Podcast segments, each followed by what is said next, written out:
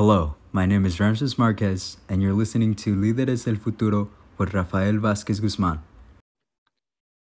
And just like we promised, we have now Anthony Mendoza, who's the candidate for the Roseland School District. Anthony, thank you for taking the time and being with us uh, here on KBBF Bilingual Radio and your show, Líderes del Futuro.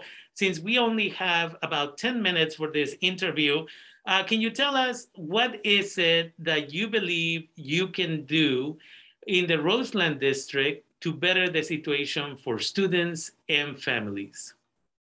So right now, I'm actually currently on the Board of Education for the Roseland School District. I've actually been able to have a say on many what's going on. And uh, since a lot of this is now public information, I can let you actually guys know. So right now, um, where we just have an interim superintendent, which uh, we only agree to contract for a certain amount of days because uh, uh, we hire retired uh, superintendents and they only work a certain amount of days because of their uh, their retirement.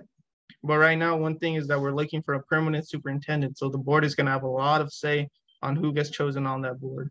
Right now, I'm the only Latino on the board, and I'm the only one that actually has a. I've been reaching out to parents on what they want to see in a superintendent. I've been reaching out to teachers, and I've been talking to them on what the, what qualities they want to see on a superintendent. And um, another thing, the board has a lot of say on on the money Right now, we're looking at uh, fencing around the schools and uh, whether or not we're actually going to have that. So I've been getting, I've been trying to reach out to parents see if they would actually like that because I went to Shepherd, and the one thing that I've always liked about it is that it's open. There's no fencing, and you just walk on there, you, utilize it. But another thing is that a lot of the teachers want safety.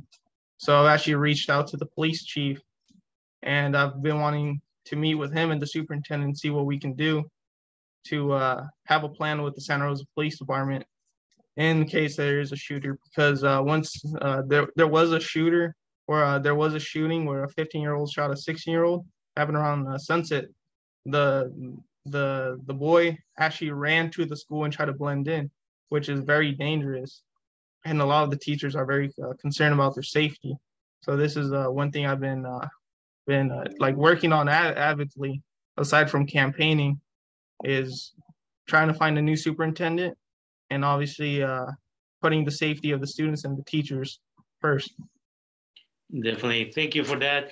And the other question is in regards to students uh, that graduate from uh, the district. And so you have a lot of students that get started in the pre-K type of program, then they go into kinder, elementary school, so on and so forth. But do all of the students that start in, let's say, pre-K or kinder over at Roseland actually graduate from high school within the district? Um, for the most part, it was uh, yes, but it has changed a lot now in in the recent years. So while I was in school, Rams used to only be uh, Shepherd and Roseland kids. So we usually typically knew all uh, each other because we were all went to elementary in the same place. But now that um, now that uh, the school is very impacted, especially uh, Roseland Accelerated Middle School, many parents are trying to get their kids to go there because of the program that they have, and especially the administration they have. A lot of them uh, like that how Haley Piazza, who's the principal of the school, is running it. They're they're trying to send their kids, so the wait list is very long. So now we have kids from all over the county that are going to the schools.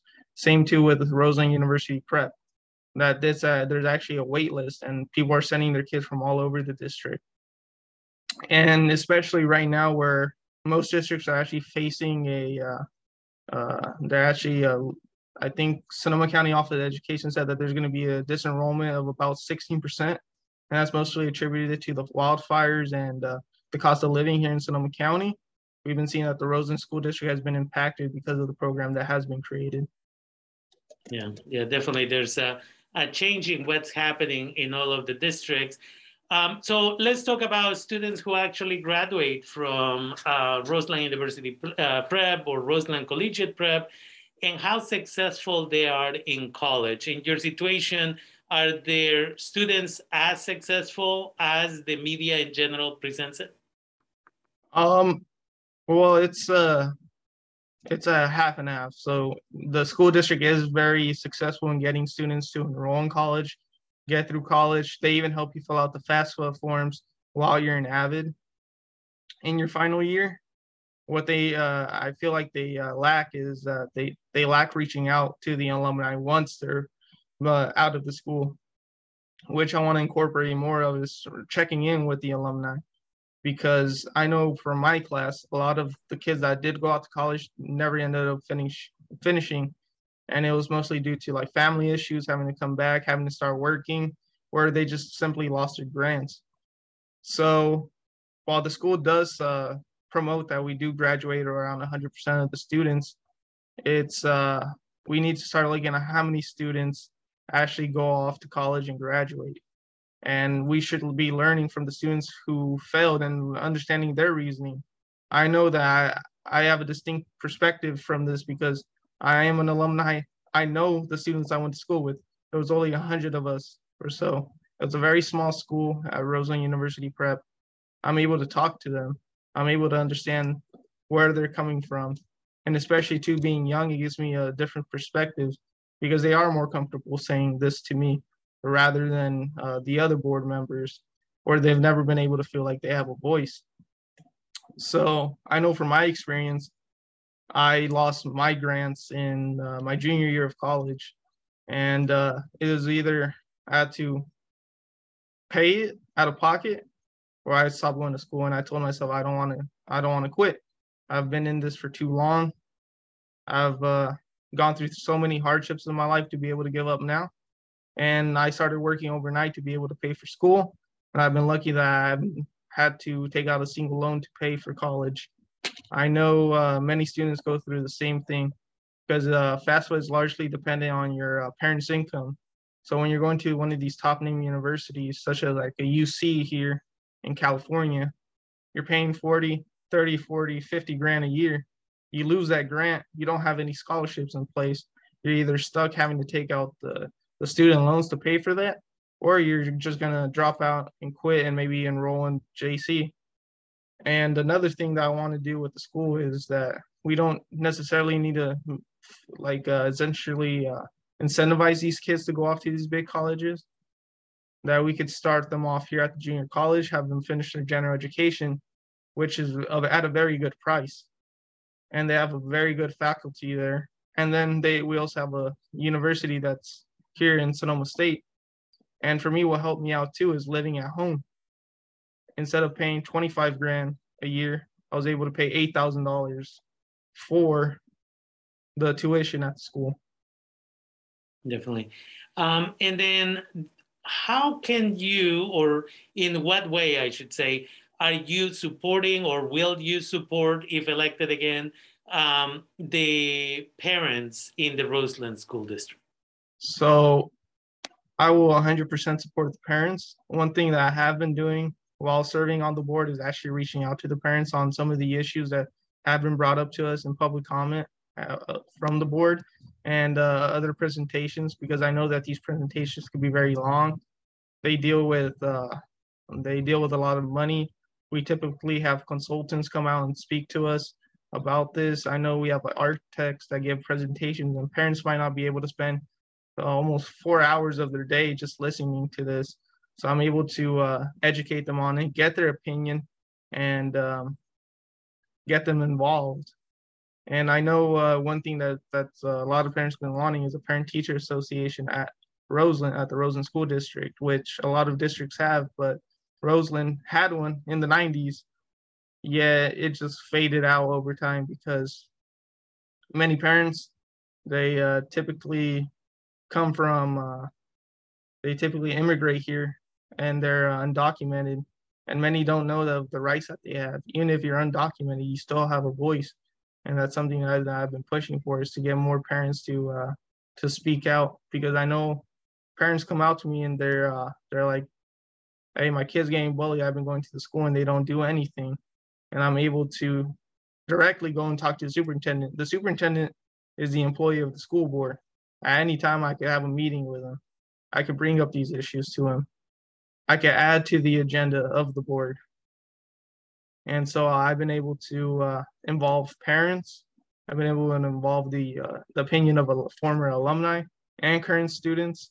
I know a lot of their outcry is uh, due to the bell schedule.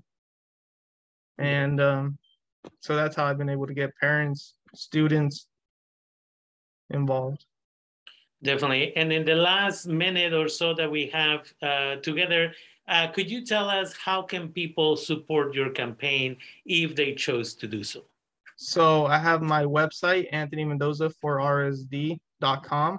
They could go on there and they could uh, get in direct contact with me. Uh, what they could also do is, uh, so since I was endorsed by the Roseland Educator Association and the California School Employee Association, they're actually going to send out mailers to all the households in Roseland, and it's going to have uh, the information for myself out on uh, like uh, their endorsement for me. They could uh, just uh, when the ballots do come, just vote. And uh, I'm advocating that they uh, that I continue to stay on the board because I want to continue this progress that we started. And another thing that they could do is just reach out and if they want to help me out on my campaign. I know a lot of people have never worked on a campaign. It's something new for them. And even for me, it's been very different like running campaign because I got into politics 2017, 2018, and it's my major at Sonoma State. I'm a political science major. I've been, uh, even being well seasoned in politics, this is a whole new ball game running a campaign. I've had to understand so many laws, even on how I spend my money, how I report it. And um, if they just wish to learn more about politics in general, I can just help them out. And if they just want to spread a word of mouth, because that's honestly what matters the most is the opinion someone someone gives off of someone. Because I this is I, I see it as a grassroots campaign. I'm not I don't have uh I don't I don't have a lot of money to spend on this campaign. It's um it's mostly been self-funded. I have on some donations, but if you do wish to donate, all your donations are greatly appreciated because uh, like this is grassroots. I remember my my event at Mitote, uh, Octavio actually uh, let me do it for free because if I would have had to pay, I wouldn't have enough money to do any type of event. And so I was able to get uh, former alumni there. I was able to get teachers to come out.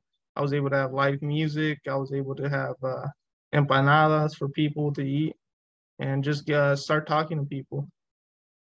Definitely.